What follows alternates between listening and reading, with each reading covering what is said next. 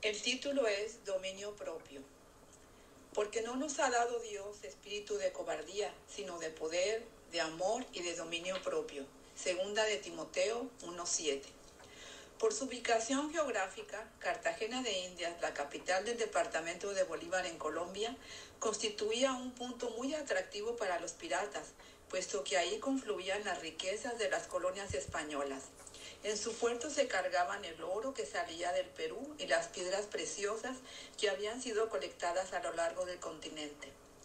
En 1544, el francés Roberto Baal saqueó esta ciudad completamente. En 1559 volvió a ser atacada por otro corsario francés, Martín Coté, pero nada comparado con el ataque encabezado por el legendario pirata Francis Drake. En 1586, Francis Drake dejó Cartagena de Indias en humeantes ruinas. Esto fue lo que condujo a la corona española a dar inicio a un ambicioso proyecto de construcción de baluartes y murallas de piedra coralina que pudieran servir para proteger la ciudad de los enemigos. Juan Bautista Antonelli encabezó la lista de un grupo de ingenieros y arquitectos trabajaron durante 200 años en la construcción de esas murallas, que protegieron la ciudad y facilitaron el camino para obtener importantes victorias. Realidades históricas como esta de Cartagena de Indias nos ayudan a comprender el pasaje de Proverbios 25:20. Como ciudad con sus murallas destrozadas es el hombre que no se sabe dominar.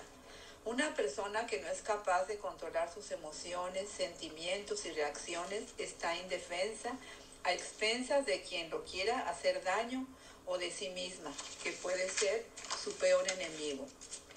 Literalmente el texto se refiere al que no puede controlar su espíritu, es decir, su temperamento, su dominio propio.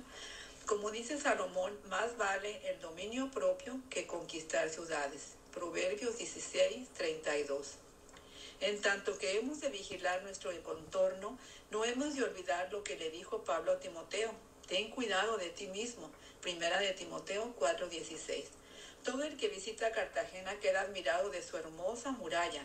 Pero ¿cómo están las murallas que protegen las avenidas que conducen hacia nuestro espíritu? Esa falta de murallas es la que hace que no podamos ejercer el dominio propio. La pregunta vital es, ¿cómo podemos dominar nuestro espíritu? La única forma de hacerlo es permitiendo que el espíritu nos domine a nosotros, porque el fruto del espíritu es dominio propio. Gálatas 5, 22, 23. Esta es la, la, promesa porque no nos ha dado Dios espíritu de cobardía, sino de poder, de amor y de dominio propio. Segunda de Timoteo 1.7. Que Dios les bendiga. Gracias.